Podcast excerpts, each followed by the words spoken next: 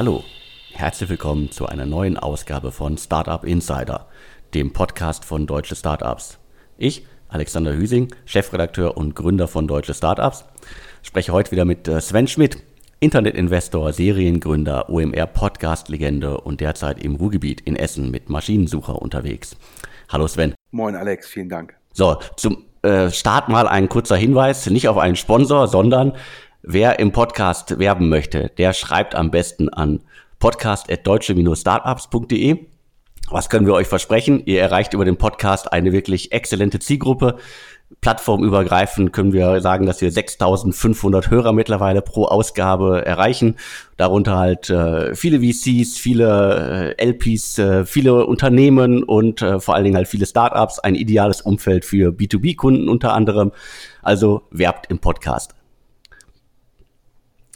So, und dann legen wir auch direkt los. Sven, wir haben wieder einige spannende Themen ausgegraben. Und äh, exklusiv können wir direkt loslegen mit äh, Stuffbase ein äh, Startup aus äh, Chemnitz. Da gibt es, glaube ich, nicht so viele Startups, zumindest sind mir wenige bekannt. Die sollte man aber auf jeden Fall kennen. Was machen die?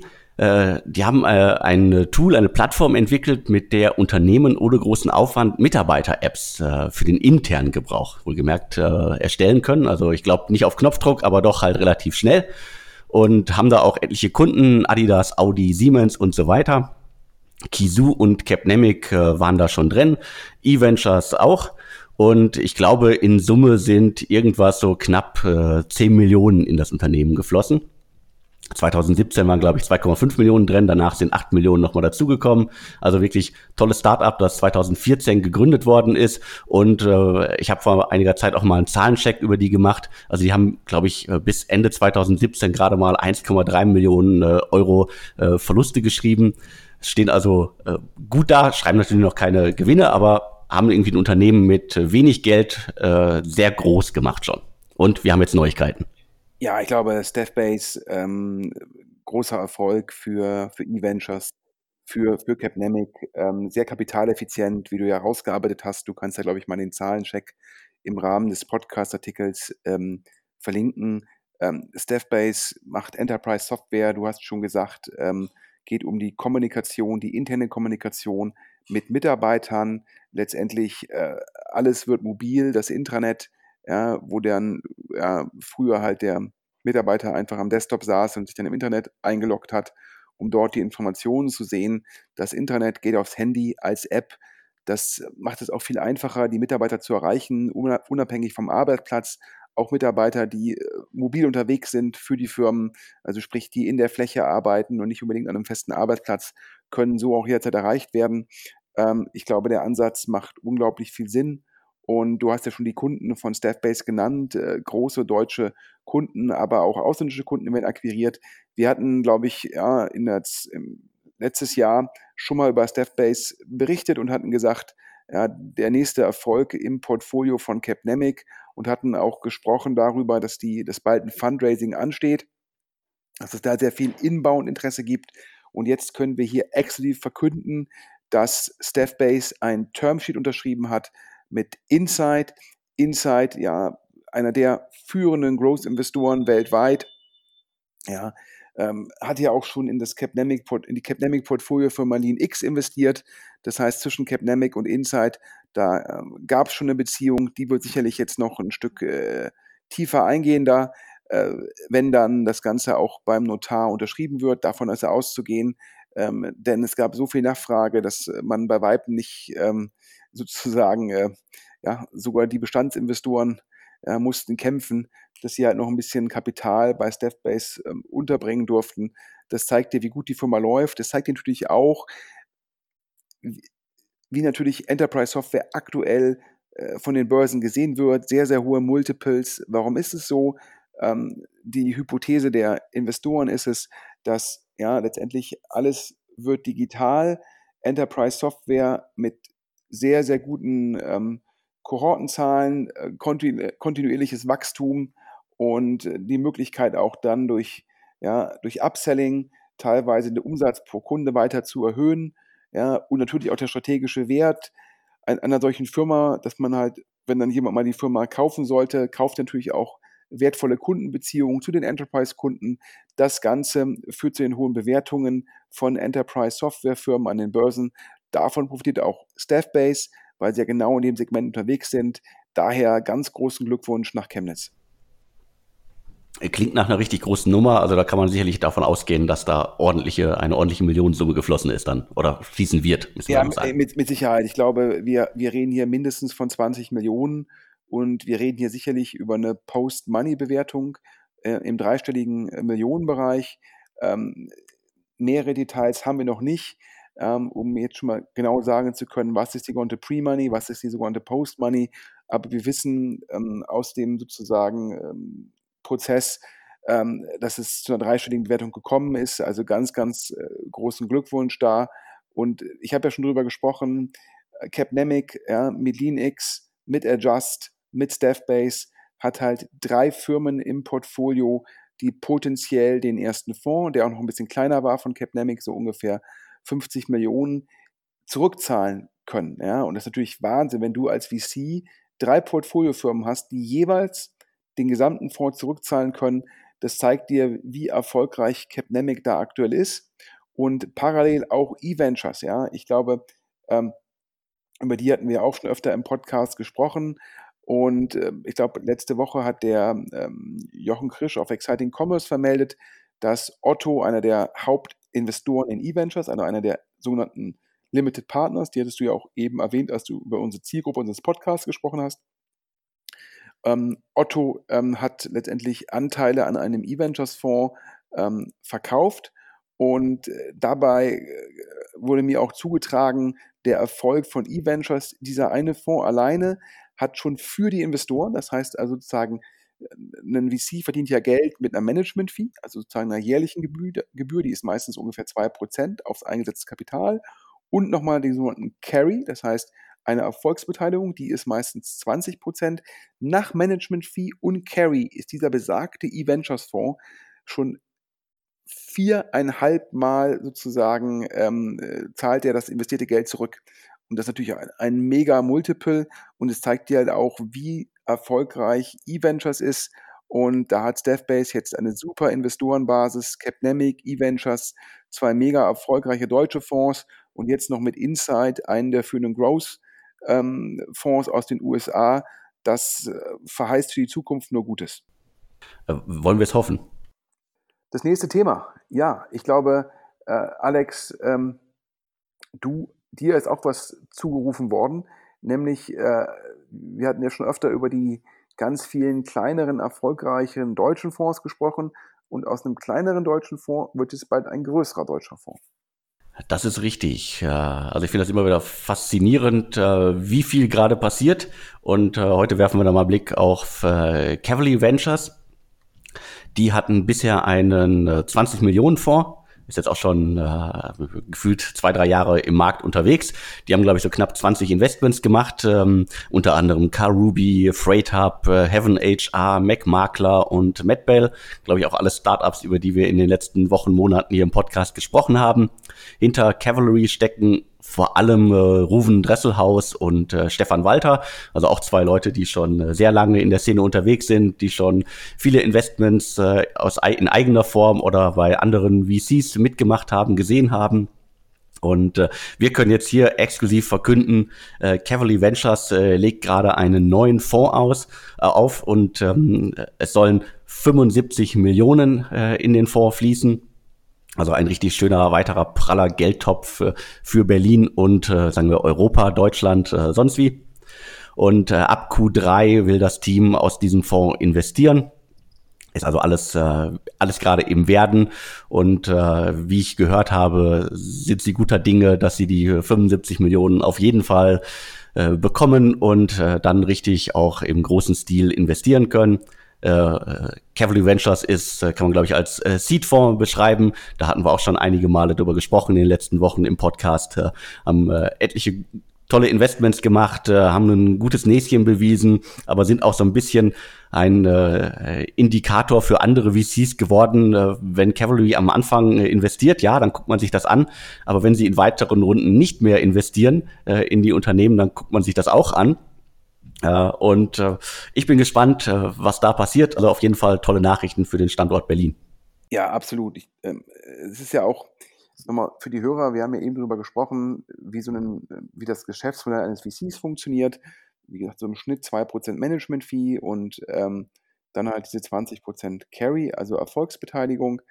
Ähm, und wenn man dann immer über diese Seed-Fonds liest, ja, diese 15, 20 Millionen Fonds, ähm, dann ist da immer das Hauptproblem, wie zahlen die eigentlich ihre, eine, ihre Struktur, ja, also sprich ihre, ihre Mitarbeiter, also die, die Associates oder auch derjenige, der dann Finance macht ähm, oder die, die Assistenten und das Büro und die Reisekosten. Das ist meistens sehr, sehr schwierig bei diesen sogenannten Seed-Fonds, weil 2% von 15 Millionen, von 20 Millionen, das sind halt in Anführungsstrichen nur 300.000 bis 400.000 Euro. Äh, und daraus im Endeffekt ein gesamtes Team mit, mit einem Office, mit Reisekosten, mit Konferenztickets zu zahlen, ist durchaus schwierig. Und das sieht man jetzt auch bei Carol Ventures, die jetzt auch bewusst größer werden, die auch jetzt schon im Endeffekt eine größere Struktur haben, also Mitarbeiter und so weiter und so fort. Und das ist der nächste, das ist der nächste Schritt. Das heißt, oftmals sind diese, äh, diese Pre-Seed oder diese Microfonds äh, eine Möglichkeit für ein Team, einen Track Record aufzubauen, zu zeigen, dass man gut investieren kann, dass man Zugang hat zu den heißen Deals. Und ähm, das hat Cavalry Ventures bewiesen. Ja, wir haben ja über sie gesprochen im Falle von Reiki und so weiter und so fort, wo er jetzt Benchmark investiert hat. Und es freut mich halt, dass sie jetzt in der Lage sein werden, diesen größeren Fonds zu raisen und dann halt auch nochmal diese, diese, diese Struktur halt finanziell nachhaltig ähm, aufbauen zu können. Und ähm, daher kann ich mich im Endeffekt deinen Glückwünschen nur anschließen und, ähm, und äh, halten wir weiter im Auge, was sie natürlich äh, im Endeffekt äh, jetzt bedenken müssen, das hast du ja gerade auch schon adressiert. Ähm, bisher haben sie oft gesagt, ja, in, die Firma können wir nicht weiter investieren, weil wir sind nur ein kleiner Fonds. Also man hat immer den kleinen Fonds genommen, um zu begründen, warum man nur sehr selektiv sozusagen in Folgerunden investiert je größer so ein Fonds wird, desto schwieriger ist das Argument und desto klarer wird das Signaling. Also anders ausgedrückt, wenn dann halt Cavalry Ventures selbst nicht mehr so richtig in eine Firma investieren möchte, dann verstehen irgendwann auch die anderen VCs, das Team ist richtig, richtig smart, die sind richtig, richtig erfolgreich. Wenn die nicht mehr investieren wollen in eine Firma, dann wissen die warum. Und das ist sicherlich das, was jetzt in der Zukunft für Cavalry Ventures noch ein bisschen herausfordernder wird, weil sie ja jetzt nicht mehr aus einem kleinen Fonds investieren, sondern mit 75 Millionen schon aus einem größeren Vehikel. Ja, mit 75 Millionen ist man dann ja nicht äh, ein, ein weiterer Fonds in Berlin, sondern schon ein, ein, ein guter mittlerer Fonds in Berlin, gibt ja deutlich größere. Aber ich glaube, da kann man auch schon äh, viel bewegen und äh, hoffentlich dann auch in äh, weiteren Runden investieren und vor allen Dingen halt in, in viele Startups investieren. Absolut. Nächstes Thema. Letzte Woche ist ja ähm, ein Artikel zumindest gegenüber mir, ich glaube, drei, vier Mal als PDF-Dokument äh, ja, geteilt worden. Ähm, ich äh, würde jetzt äh, sagen, am liebsten, es wäre ein Artikel über unseren Podcast. Nein, das ist nicht der Fall. Es ist der Artikel ähm, aus dem aktuellen Manager-Magazin. Das Manager-Magazin ist, glaube ich, am Donnerstag erschienen. Und dort gibt es einen Artikel über äh, Pharmaco bzw. Sebastian Diemer. Alex, du hast den Artikel auch gesehen. Genau, ich habe den Artikel auch gesehen, also ich habe ihn auch bekommen und ich glaube, viele andere in Berlin haben ihn auch bekommen und äh, gefühlt hatte auch äh, so ein über ein Dutzend äh, Leute in Berlin in den letzten Wochen, glaube ich, Kontakt äh, mit äh, dem Manager-Magazin. Also die haben sehr tief gegraben und haben viele Leute angesprochen zumindest. Was bleibt unterm Strich äh, in dem Artikel? Man kann irgendwie sagen, äh, bei äh, Sebastian Diemer, in der Szene der Diemer genannt, und bei Pharmaco ist fast nicht so, wie es scheint. Das ist so die, äh, die, die große Überschrift äh, zum Artikel. Ähm, was wir ja auch schon berichtet hatten, das wird im Artikel auch nochmal erwähnt, dass bereits mehrere Leute aus dem Anfangsteam, also es gab am Anfang ein schönes äh, Teambild, da sind äh, viele schon wieder weg und äh, vor allen Dingen, es geht auch nochmal um die Geschäftszahlen, um die, äh, um die angeblichen 50 Tonnen, die äh, importiert werden und um die Patente, die das Unternehmen hat. Und äh, unterm Strich bleibt da halt äh, leider der, immer der Satz, fast nichts ist, so wie es scheint, äh, nach außen. Äh, der Dima äh, schafft es mal wieder, ich sage jetzt mal freundlich, viele Leute zu blenden. Und äh, ich glaube, jeder sollte sich den Artikel einmal durchlesen und äh, weiß dann mehr, was hinter den Kulissen von Pharmaco abgegangen ist oder bisher abgeht. Ja, ich glaube auf jeden Fall ein ähm, sehr gut geschriebener Artikel ähm, von den Redakteuren vom Manager Magazin. Und ich glaube auch äh, in dem Fall, ähm, auch wenn das Manager Magazin nicht so günstig ist, ist es äh, der Kauf am Kiosk, ist das Geld ähm, äh, sicherlich wert. Ähm, uns sind noch weitere Informationen ähm, zu Pharmaco zugespielt worden. Ähm, ja, es ähm, gab ja, ähm, oder es gibt ja letztendlich nicht nur einen Gründer, also nicht nur Sebastian Diemer, sondern es gibt auch noch einen zweiten Gründer, ähm, Herrn ähm, Kuparanes, der ja auch in dem Artikel ähm, erwähnt wird. Und ähm, er wird da schon in Zusammenhang gebracht mit sozusagen dem echten Wolf of Wall Street, nämlich Jordan Belfort.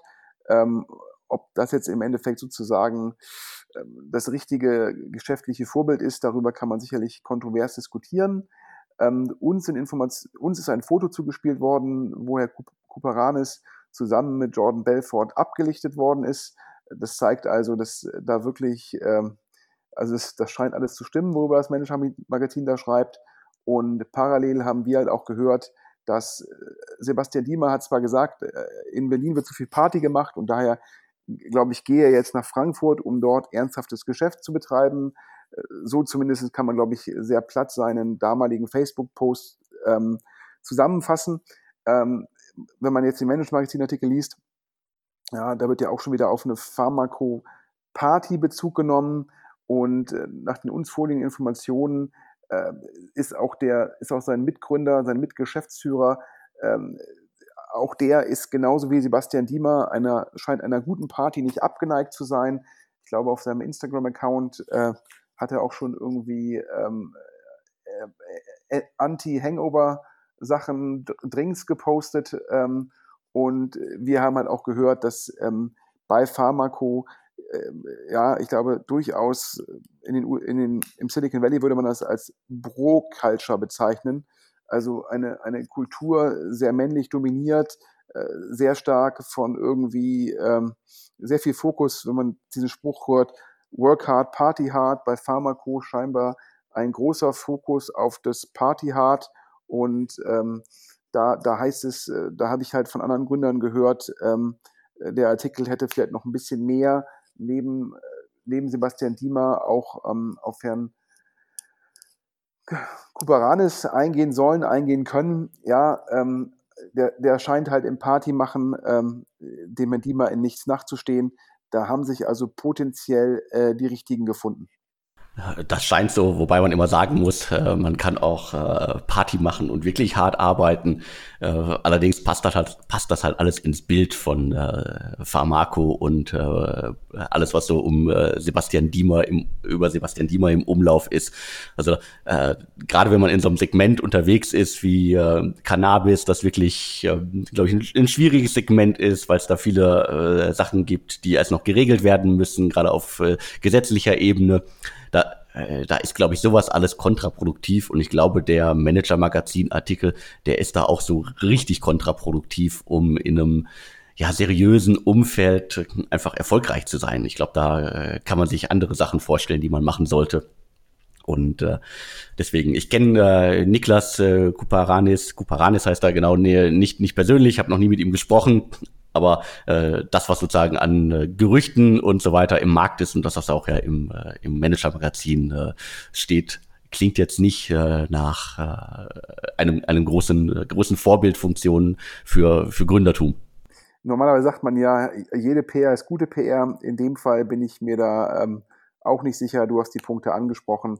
Ähm, weiter geht's, mal wieder zu den guten Nachrichten zu kommen ähm, und äh, vielleicht auch nicht noch mehr Zeit auf den Beamer zu verwenden. Ähm, Lydia Benkö ist zurück. Ähm, für die Hörer, äh, die Lydia nicht kennen, ähm, es gab mal in Deutschland, ich würde fast schon sagen, einen legendären Corporate Finance Berater, ähm, Andreas Tümmler. Andreas Tümmler hat ähm, äh, Corporate Finance Partners gegründet das war sozusagen die, und zwar die in großen Buchstaben fett gedruckt unterstrichen mit drei Ausrufezeichen. Das war die Corporate Finance Beratung ähm, im deutschen Markt für kleinere Tech-Firmen.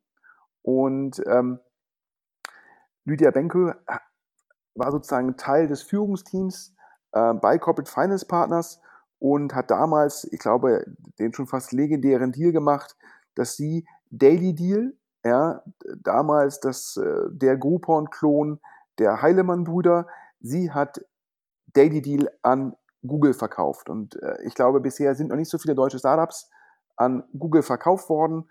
Und äh, das war sozusagen der Deal, der sozusagen sie gemacht hat, sozusagen sie als Marke am Markt platziert hat. Und dann, als dann, glaube ich, viele Leute bei Corporate Finance Partners gegangen sind, Julian Riedelbauer, der hat ja DP Bullhound in Deutschland aufgemacht, oder ein Andreas Not, der zu Axel Springer gegangen ist und dort ist das M&A-Geschäft verantwortet. Da ist, in dem Zuge ist auch irgendwann die Lydia Benke gegangen und ich glaube, ähm, äh, Andreas Tümmler hat Corporate Finance Partners an Exit verkauft. Exit auch eine größere Corporate Finance Beratung. Da haben sich damals alle gewundert, warum bleibt der Name Corporate Finance Partners nicht bestehen, weil das war damals echt eine Marke. Auf jeden Fall, Lydia Benke ist dann, hat dann mit äh, für DCA, das ist eine amerikanische Beratung, ähm, ähm, das, das Deutschlandbüro, Europabüro aufgemacht und, äh, und zwar mit dem, ähm, ich glaube, Patrice Decher zusammen und die haben das ähm, sehr, sehr erfolgreich gemacht. Ähm, und dann war Lydia Benko auf einmal weg. Ja, und das war halt spannend, weil ich hatte immer gedacht, boah, ja, sie hatte auf jeden Fall einen mega Zugang zu, äh, zu Ströer. Ähm, wenn man sozusagen an Ströer verkaufen wollte, dann ist man am besten zu Lydia Benköhl gegangen, äh, denn die hatte das Ohr des Vorstands von Ströer und hat dort, glaube ich, mehrere Firmen hinverkauft. Aber auf einmal wurde es still, leise, ruhig. Ähm, und ja, jetzt kommen wir wieder zum spannenden Teil des Geschäftsmodells. So eine Corporate Finance Beratung, das ist halt schon, mh, hm, schon sehr abhängig von den Köpfen. Und bei DCA war es wohl so, dass ähm, die Amerikaner ähm, hatten halt einen sehr großen Anteil an der Firma. Und ähm, Lydia Benke und Patrice Deckert wollten das dann sozusagen neu verhandeln. Und das ist dann ja immer so eine Art, wie so eine Art Pokerspiel. Ja, ähm, man droht dann immer, man geht, wenn man nicht mehr Anteile bekommt. Und die andere Seite sagt halt, naja, dann geht doch. Und äh, das ist halt immer so ein ja, äh, Hin und Her. Und eigentlich denkt man, wenn dann auf beiden Seiten Profis am Tisch sitzen, dann wird man sich schon irgendwie einig. Ähm, aber nein, da ist man sich nicht einig geworden. Und dann haben Lydia Benke und Patrice Deckert ähm, gekündigt, ja, ähm, sind also von DCA Europe ähm, weggegangen. Und das erklärt auch, warum man von Lydia nichts mehr gehört hat, denn sie hat gekündigt. Ich glaube, dann gab es eine sechsmonatige Kündigungsfrist, dann gab es ein Wettbewerbsverbot und ähm, dann ja, nimmt man sich halt gezwungenermaßen eine Auszeit. Ähm, aber jetzt, nachdem sozusagen das Wettbewerbsverbot abgelaufen ist, ist sie zurück und das können wir hier exklusiv vermelden mit ähm, LZW ähm, Capital und ja, macht eigentlich das Geschäft, was sie letztendlich früher für ähm, DCA gemacht hat, ähm, jetzt glaube ich, äh, ohne dass es dann einen, ähm, einen, Partner mit so vielen Anteilen gibt. Ähm, zwei Sachen sind dabei spannend. Ähm, Patrice Deckert, obwohl mit der Lydia sehr, sehr erfolgreich bei DCA, hat sich entschieden. Ja, ich denke, man denkt ja eigentlich immer, boah, Corporate Finance Beratung, das ist schon irgendwie, das ist ja letztendlich für die Hörer die ja mit einem Corporate Finance Berater nicht zusammengearbeitet haben, ja, wenn man eine Immobilie verkauft, dann heuert man sehr oft einen Makler an. Wenn man eine Firma verkauft, dann heuert man einen Corporate Finance Berater an. Also ein bisschen, ein bisschen sagen, die Makler, die Firmenmakler, wenn man so will. Und es kann ein sehr lukratives Geschäft sein. Ich glaube, ein bisschen abhängig von der Transaktionssumme bekommt man so eins bis vier Prozent. Das heißt, wenn man jetzt beispielsweise als Berater eine Firma für 30 bis 40 Millionen verkauft und man bekommt davon drei Prozent, sind das ungefähr 900.000 bis 1,2 Millionen Euro Fees, also Gebühreneinnahmen. Also schon ein lukratives Modell. Und wenn man dann halt als, als Partner im Jahr drei bis vier Transaktionen schafft, dann generiert man halt ja, drei, vier Millionen an Vieheinnahmen. Da muss man natürlich die Struktur, also die Projektleiter, Associate unter sich zahlen, aber ein sehr lukratives Geschäft. Und das Spannende ist es, ja, äh, da denkt man halt, wenn man da einmal eine Marke aufgebaut hat, wie der Patrice, dass man das auch weitermacht. Aber nein, der hat scheinbar gesagt, Immobilien ist noch lukrativer als ähm, Corporate Finance. Und zwar nicht Maklerei, sondern Entwicklung von Immobilien. Das heißt, Patrice Deckert scheint sich jetzt im Endeffekt ähm, Immobilieninvestments ähm, sozusagen, sich darauf zu fokussieren. Ähm, die Lydia macht allerdings weiter Corporate Finance Beratung und hat bei LZW im Endeffekt jetzt einen neuen Partner, den ich jetzt persönlich nicht kenne, äh, Mario Zimmermann. Und ähm, des Weiteren, was auch ganz spannend ist, und da kommen wir wieder auf Corporate Finance Partners zurück. Ähm, Corporate Finance Partners hatte ähm, auch über einen US-Arm und der US-Arm ist teilweise nicht mitgegangen zu ähm, Exit, sondern hat sich selbstständig gesagt unter dem Namen GS Capital und LZW Capital macht jetzt im Endeffekt eine Partnerschaft mit GS Capital. Das ist auch der Trend, den wir aktuell sehen. Die ganzen Corporate Finance Beratungen, die versuchen immer Netzwerke zu bilden oder Merger zu machen. Also sprich, um mal halt eine, eine globale Reichweite aufzubauen. Ähm, das haben wir auch bei Altium gesehen, die da jetzt äh, aufgegangen sind. Das haben wir bei diversen Beratungen gesehen und ähm, das sehen wir jetzt auch direkt beim, beim Angang von LZW Capital, dass man gleich einen Partner in den USA gefunden hat, um halt auch nochmal besseren Zugang zu amerikanischen Investoren, aber auch zu amerikanischen Käufern zu haben. Ja, und äh, das ist sozusagen die Geschichte und nach Hörensagen ist LZW Capital auch schon wieder sehr gut im Geschäft. Alexander, du kennst Lydia ja auch. Genau, ich kenne äh, Lydia auch schon seit äh, gefühlt Ewigkeiten, also auf jeden Fall aus der äh, Corporate Finance Partners äh, Zeit. Da war äh, das Unternehmen ja auch immer äh, Sponsor unserer Netzwerkveranstaltungen und äh, Lydia war ja war ja auf jeden Fall immer ein wichtiger großer Bestandteil der Berliner Startup-Szene. Ich glaube, sie war danach ja dann auch, äh, das zeigt ja glaube ich auch die Verbundenheit bei Heilemann Ventures, ähm, äh, also den äh, Daily, die Gründern, die jetzt äh, Early Bird machen, äh, äh, da aktiv. Und ich muss auch sagen, also ich habe jetzt lange Zeit nichts von ihr gehört, geschweige denn äh, gesehen, äh, auch über die ganzen Social Media Kanäle nicht wahrgenommen. Und äh, ja, ich bin gespannt, was sie da für Deals macht. Äh, du hast ja schon gesagt, ähm, dieses ganze äh, Verkaufsprozess ist halt ein, äh, ein Thema für Menschen und vor allen Dingen ja ein Thema mit Kontakten. Also äh, die Kontakte, die Lydia hat, äh, die sind, glaube ich, wirklich einmalig und ähm, ich bin sehr gespannt, was sie da alles demnächst äh, verkaufen wird oder betreuen wird. Wer unter Andreas Tümmler gelernt hat, der lernt die ganze Bandbreite des Geschäfts kennen.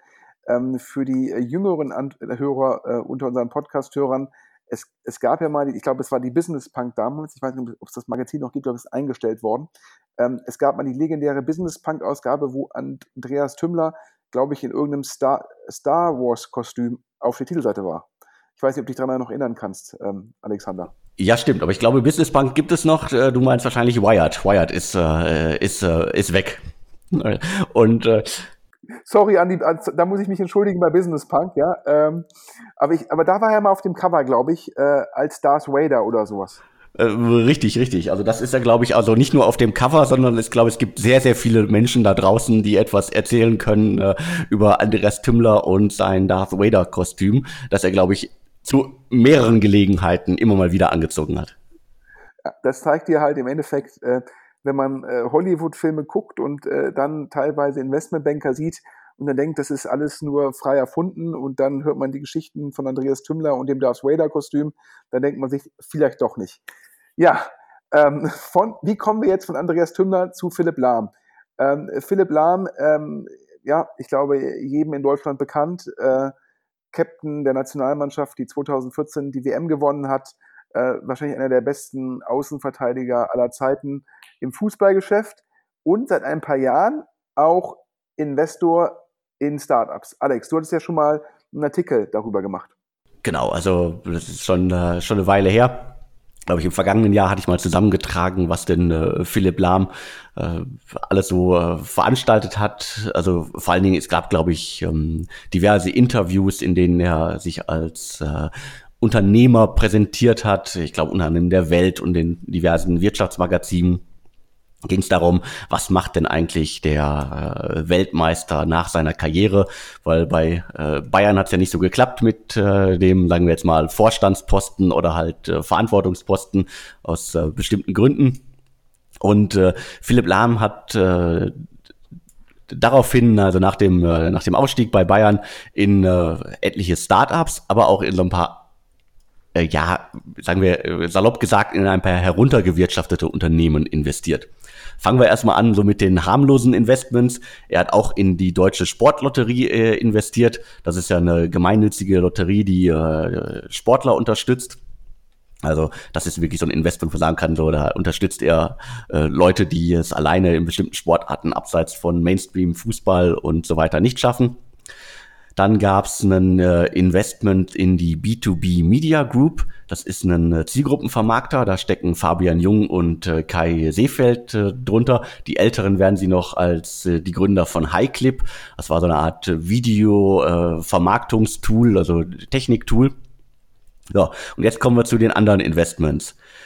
So, da hätten wir unter anderem da Nova, das war ein Unternehmen, da ging es um betriebliche Gesundheitsvorsorge. Äh, da war Philipp Lahm mal mit 40 Prozent äh, an Bord. Das Unternehmen gibt's schon längst nicht mehr. Dann äh, war er auch äh, oder ist äh, bei, bei Fanmiles an Bord.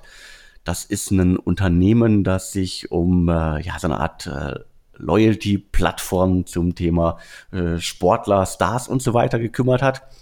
Das ist also wirklich so von, äh, von einer 30 Millionen Bewertung irgendwann mal auf 4 Millionen runtergedrückt äh, worden und hat irgendwie, glaube ich, über 15 Millionen Verluste angesammelt. Da gab es irgendwann mal jetzt einen Strategen, der da eingestiegen ist. Und ich weiß es gar nicht. Ich bin mir jetzt nicht sicher, ob Philipp Lahm da noch an Bord ist oder ob er in dem Zug auch ausgestiegen ist. Aber viele Anteile hat er da nie dran gehalten. So, und jetzt kommen wir zu den beiden äh, traditionsreichen Unternehmen, die Philipp Lahm dann auch mal direkt komplett äh, beziehungsweise ähm, äh, teilweise äh, übernommen hat. Und zwar äh, Sixtus, das ist ein Unternehmen, das äh, Fuß- und Körperpflegeprodukte herstellt. Die Geschichte geht bis 1931 zurück. Und jetzt kommt also alle so im äh, Rahmen, die so sagen wir Mitte 30, 40 sind, kennen Schneekoppe. Schneekoppe hat, glaube ich, in den 80er Jahren äh, grandiose Werbespots äh, geschaltet, die, glaube ich, alle in unserem Alter noch, äh, noch kennen. Unternehmen, das gibt es seit 1917, ist 2014 in die Insolvenz gegangen und äh, Philipp Lahm hat das Unternehmen äh, fast komplett übernommen vor einigen Jahren. So, das war jetzt einmal so der grobe Abriss. Was hat äh, Philipp Lahm eigentlich alles gemacht? Ja, und ich glaube, es zeigt dir halt, äh, also meines Erachtens zum einen kein Fokus. Das ist ja letztendlich querbeet von Restrukturierungsfällen zu äh, potenziellen Wachstumsfirmen. Ähm, da hat mich schon immer gefragt, habe ich mich schon immer gefragt, wie man eigentlich sozusagen die ganze Bandbreite da abdecken will. Und zum anderen zeigt dir das, äh, wo ich mal so provokativ gesagt habe, ich glaube in einem OMR-Podcast, ja, Alex, wenn wir beide jetzt sagen würden, wir werden, wir werden morgen irgendwie Fußballprofis und laufen nächste Saison für Bayern München aus, ja, dann äh, würde jeder über uns lachen und sagen, nee, klar, der Hüsing und der Schmidt, die spinnen jetzt beide komplett, die glauben jetzt, dass sie nächste Woche, nächstes Jahr für Bayern München Fußball spielen. Wenn aber ein Fußballprofi sagt, ähm, er wird jetzt irgendwie ähm, VC oder Investor oder Super Angel, dann scheinen da alle zu sagen, oh ja, gute Idee. Und das finde ich immer schon faszinierend, ähm, denn letztendlich muss man sich ja auch mit einer Materie äh, beschäftigen, da muss man Domain-Know haben, da muss man Netzwerk haben, da muss man verstehen, äh, wie sozusagen äh, ja, Informationsketten ablaufen, wer welche Deals sieht. Und ich glaube, das hat, das haben schon mehrere Promis unterschätzt. Ich glaube, Philipp Lahm insbesondere. Ähm, und man sieht ja die Konsequenzen. Ich glaube, bei Fanmiles hat er viel Geld verloren, bei dem Sixtus hat er Geld verloren. Ähm, und ähm, ja, das ist halt, ähm, da fragen mich dann immer Leute, ja, aber ist doch irgendwie trotzdem gut, dass der Philipp Lahm das macht und sich damit beschäftigt. Und dann sage ich immer, ja, ich finde das klasse, ähm, wenn sich Prominente, wenn sich Sportler damit auseinandersetzen und sich da weiterbilden.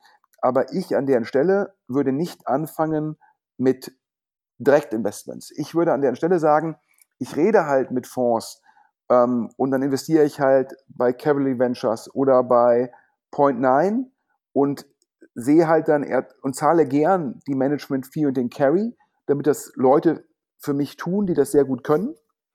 Ja, ähm, und dann kann ich immer noch zwei Sachen tun. Ja. Ich kann zum einen den Portfoliofirmen anbieten, für die halt ähm, PR zu machen oder Marketing zu machen gegen Optionen oder ähnliches. Oder ich kann bei Folgerunden ja direkt investieren. Das heißt, ich kann halt hingehen als Prominenter und sagen, ich investiere in Fonds und baue mir damit Realoptionen. Und die Realoptionen können dann halt ja, Marketing für ESOP sein oder sie können die Teilnahme an Folgerunden sein, wo man dann halt dann noch mehr Geld in einzelne Firmen platziert. Aber es ist wesentlich klüger zu sagen für den Philipp Lahm, aha, ich bin jetzt irgendwie Limited Partner bei Capnemic und okay, jetzt kommt eine größere Runde bei Staffbase, wo Insight investiert und dann gucke ich mal, ob ich im Endeffekt ähm, neben Insight auch nochmal direkt bei Staffbase investieren kann. Denn dann weiß halt Philipp Lahm, dann weiß ein Prominenter, aha, es kommt jetzt nicht zu einer adversen Selektion, sondern da investiert jemand, der richtig, richtig gut ist, wie Insight. Und da weiß ich halt, das ist eine super Firma. Ähm, und dann habe ich halt sehr viel Risiko rausgenommen. Wohingegen, wenn ich als Prominenter zum Schluss eine Firma sehe, wo vorher 50 andere, die sie gesehen haben, gesagt haben, nee, will ich nicht. Und dann investiere ich. Da muss ich ja davon überzeugt sein, dass ich den Markt besser verstehe als die 50 Experten, die vorher Nein gesagt haben. Und das ist halt das Vermessene. Und daran glaube ich halt nicht. Daher ist meine Empfehlung immer an Prominente, ja, engagiert euch, ja, legt Geld an, ja, beschäftigt euch damit, aber fangt erstmal an, ja auch gerne mit kleineren Tickets bei Fonds Limited Partner zu werden und dann macht den nächsten Schritt. Ja, und klar, in den USA gibt es auch Prominente, die bauen dann ihre eigenen VC-Firmen auf. Ja, ähm, das mag man dann auch tun, aber sowas sollte man nie als erstes tun. Da bin ich bei dir. Ich glaube, wenn ich das richtig im Kopf habe, Robert äh, Lewandowski, auch äh, Bayern München, noch aktiv, der hat es, glaube ich, äh, in, in ähnlicher Form gemacht. Der hat äh, in, einen, in einen Fonds investiert aber ich finde bei diesen Promi-Investments finde ich immer ganz spannend. Wir haben ja auch ein aktuelles Beispiel. Ähm, hier äh, Nico Rosberg hat gerade in Tier Mobility investiert. Die versammelte Wirtschaftspresse flippt aus. Die, äh, sagen wir, Promi und sonst wie Presse sowieso. Und wir reden hier oh, über ein Investment von irgendwas äh, 0,0 äh, sonst was äh, Prozent. Also, und da gibt es ja viele Beispiele. Also viele, viele, viele Promis sind quasi so eine Mischung aus Testimonial. Mats Hummels hat gerade noch in ein Kölner Startup investiert, äh, Street Pro. Äh, Felix Magath, äh, also legendärer äh, Trainer und äh, Spieler, ist auch bei einem äh, Kölner äh, Fußball-Startup an Bord, Go Kicks. Und äh, ich glaube, Mats, Mats Hummels ist da ein gutes Beispiel. Also der ist nicht nur äh, wahrscheinlich Mini-Anteilseigner, sondern er ist im Grunde auch Testimonial und äh, trägt äh, diese Fußball-App äh, im Grunde an die Zielgruppe. Das macht durchaus Sinn. Und ich glaube, es gibt halt vor allen Dingen sehr, sehr viele schlechte Beispiele. Und das einzige positive Beispiel, und ich glaube, da hat, äh, also Sebastian Vettel hat vor Urzeiten, war der auch mal Testimonial und äh, Anteilseigner äh, bei Tirendo, Reifenshop. Und äh, so wie es damals äh, im Markt kolportiert worden ist, soll er daran auch ziemlich gut verdient haben, weil es halt ein äh, hoher Exit war. Ja, aber klar, also ich glaube mal, solche, so ein Mats Hummels-Deal oder auch so ein Sebastian Vettel-Deal, das sind ja letztendlich Primär-Deals, ähm, Marketing gegen Equity beziehungsweise gegen ESOP. Ja, äh, so ein bisschen wie manche Medienfirmen Media für Equity machen, ähm, äh, machen das auch Prominente. Ähm, ob das dann immer 100% sinnvoll ist oder ob es im Fall von Sebastian Vettel eigentlich klüger gewesen wäre, zu sagen, ich lasse mich ganz regulär für eine Werbekampagne bezahlen und äh, mit dem Geld werde ich dann irgendwie LP bei einem VC. Wäre wahrscheinlich lukrativer gewesen, das ist zumindest mein Verständnis von dem Tirendo-Deal, aber zumindest riskieren da dann Prominente relativ wenig. Ja, klar, sie geben ein bisschen ihre Marke her und ihre Zeit, aber kein Geld. Aber zum Beispiel im Fall von Fanmiles, glaube ich halt, da hatten halt vorher auch viele andere VCs drauf geguckt und hatten da abgesagt. Und das ist schon ein Beispiel für ähm, adverse Selektion, unter der da Philipp Lahm gelitten hat. Naja, jetzt sind die 40 Minuten bald voll, äh, also schon wieder ein bisschen mehr als die Hälfte eines Inlandsfluges. Ähm, man muss sich trotzdem keine Sorgen über Philipp, um Philipp Lahm machen. Und äh, wir wünschen, glaube ich, allen Hörern ähm, einen guten Wochenstart. Und der Alex hat ja schon eingehend gesagt, jede Folge jetzt im Schnitt über 6.500 Hörer ähm, Spotify und iTunes jetzt auch sehr, sehr erfolgreich. Wer also, glaube ich, man darf das sagen, eine sehr gebildete, sehr erfolgreiche, sehr wohlhabende Zielgruppe erreichen will, das können Anwaltskanzleien sein, das können äh, Privatbanken sein oder, oder, ähnliche. Ja, schaltet bei uns Werbung, ähm, podcast at deutschestartups.de. Ähm, wir freuen uns auf jeden Fall, wenn jemand den Podcast unterstützt, damit er auch weiter kostenlos sein kann.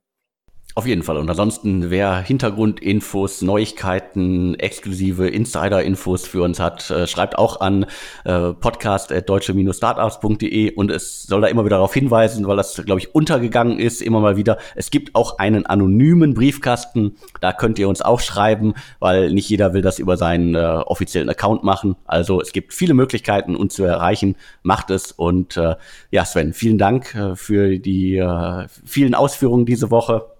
Wir hören uns dann kommende Woche wieder. Alex, ebenso. Guten Wochenstart für alle Hörer. Bis dann. Tschüss. Und tschüss.